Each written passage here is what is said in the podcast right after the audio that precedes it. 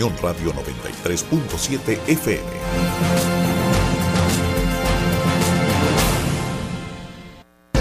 Escuche las voces de los protagonistas de la noticia. Bueno, continuamos amigas y amigos. Tengo en línea al doctor David Figueroa, que ustedes saben es un psiquiatra muy reconocido, eh, bueno, en todo el país, pero que vive aquí en nuestro estado. David, buenas tardes, ¿cómo estás? Hola Alexi, buenas tardes, un saludo a todos los oyentes. David, como tú eres un estudioso de la situación, digamos, de la sanidad mental del venezolano, y en vista de que esta pandemia continúa, de que por ejemplo ahora en Cantabria hay emergencia sanitaria por cómo se dispararon los casos de COVID, ¿cómo están viendo ustedes la situación, digamos, de la salud mental del venezolano en este momento? Sí, fíjate, Alexi, en otro programa hemos hablado que la, situación es, sumamente grave, pero vamos a, vamos a, ser sinceros, ¿no? Fíjate, no hay estadísticas oficiales, porque tú sabes que aquí todo, todo es oculto, ¿no? Pero hay, eh, entre colegas y la sociedad de psiquiatría, pensamos que, que los problemas mentales, sin hablar de los problemas físicos, ¿no? De la enfermedad física, vamos a hablar de lo mental, han aumentado un 40%, hermano. Y eso es una barbaridad, eso es altísimo. Una sociedad donde la mayor parte de su población está angustiada, está deprimida, está, está mal, está bajo estrés, no duerme, eh, eso, eso es terrible, pues. Entonces, porque todos sabemos, ¿no? Que nosotros tenemos una crisis, incluso antes de la pandemia, ¿no? Tenemos una crisis no solamente por el virus, tenemos una crisis económica, de servicios, de todas las cosas. Entonces, eso es un efecto acumulativo, ¿no? y la salud mental del venezolano lamentablemente está está bien bien bien afectada. Esto indicaría que el venezolano en este momento se está sintiendo acorralado sin ningún eh, atisbo de salida. Sí, sí, sí, agotado. Tú hablas con la gente y está agotada la gente desde el punto de vista físico, desde el punto de vista mental. La gente se ha vuelto pesimista, eh, piensa que esto no va a salir, que esto es, eh, digamos, permanente eh, la gente muchas veces este, eh, complica la situación, está bebiendo más o, haciendo cosas que no debe, buscando salidas incluso mágicas a esta situación.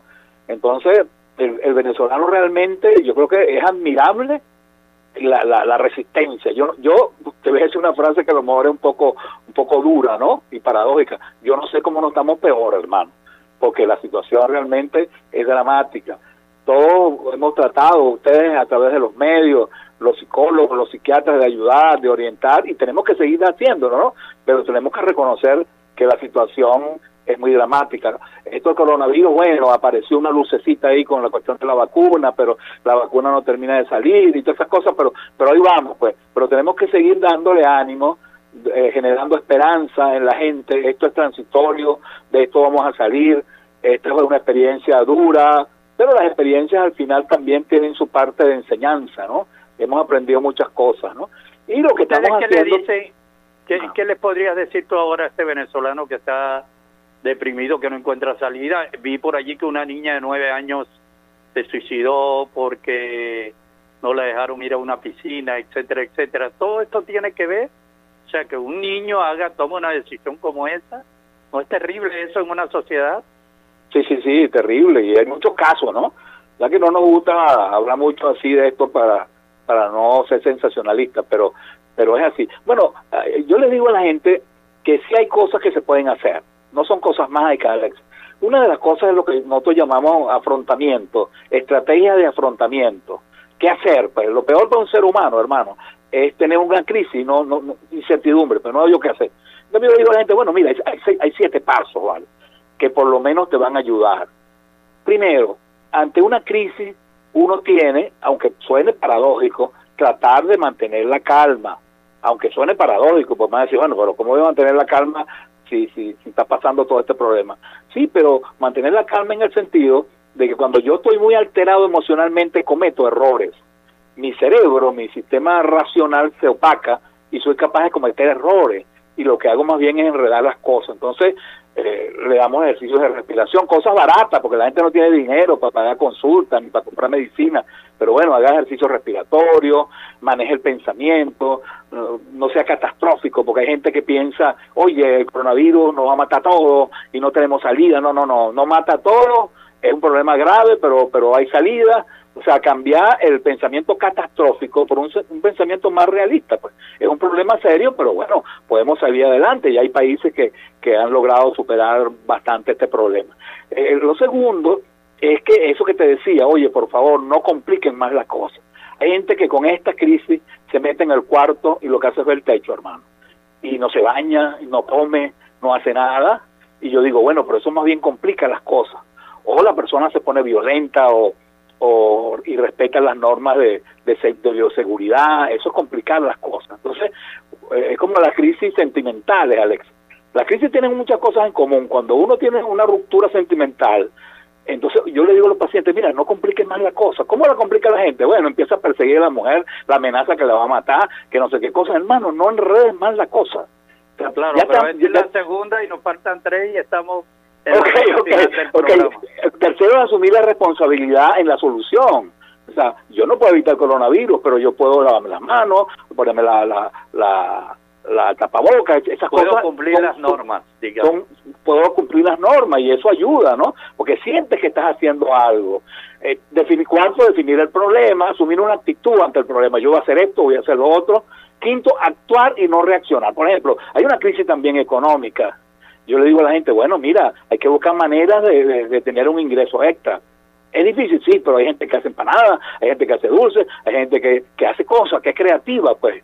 O sea, no vamos a esperar que no tengamos nada de qué comer para actuar, hay que moverse un poco. Y lo último es gestión positiva del cambio. O sea, esto nos ha cambiado, y entonces tenemos que cambiar positivamente. Eh, hemos aprendido muchas cosas, ahora hacemos cosas que antes no hacíamos, pero las crisis, los japoneses y toda la, Segunda Guerra Mundial, toda la gente dice que en las crisis también hay oportunidades. Muchas veces las crisis te enseñan a, valorar las cosas, a, a, de verdad sentir pues lo, lo, lo, frágil que somos los seres humanos. Entonces yo creo que ese es el mensaje hacia la gente. Esto es transitorio, este es un país que tiene suficientes recursos, este país va a salir adelante, nadie tiene la bola de cristal para decir cuándo es pero hay que seguir luchando y el, mensaje no rendirse, hermano. Seguir adelante y, claro, hay gente que está tan mal, Alexis, que necesita ayuda especializada, por supuesto, porque ya la cosa se complica un poco más. Bueno, gracias, David, muy amable siempre. Gracias, un gran saludo, Alexis, un abrazo. Chao. Vale. David Figueroa, psiquiatra venezolano. Llegamos al final del programa, amigas y amigos. Eh, Saraí Portillo estuvo en la asistencia de producción, Alexandra Gamboa en la jefatura de producción y Richard Núñez al frente de los controles.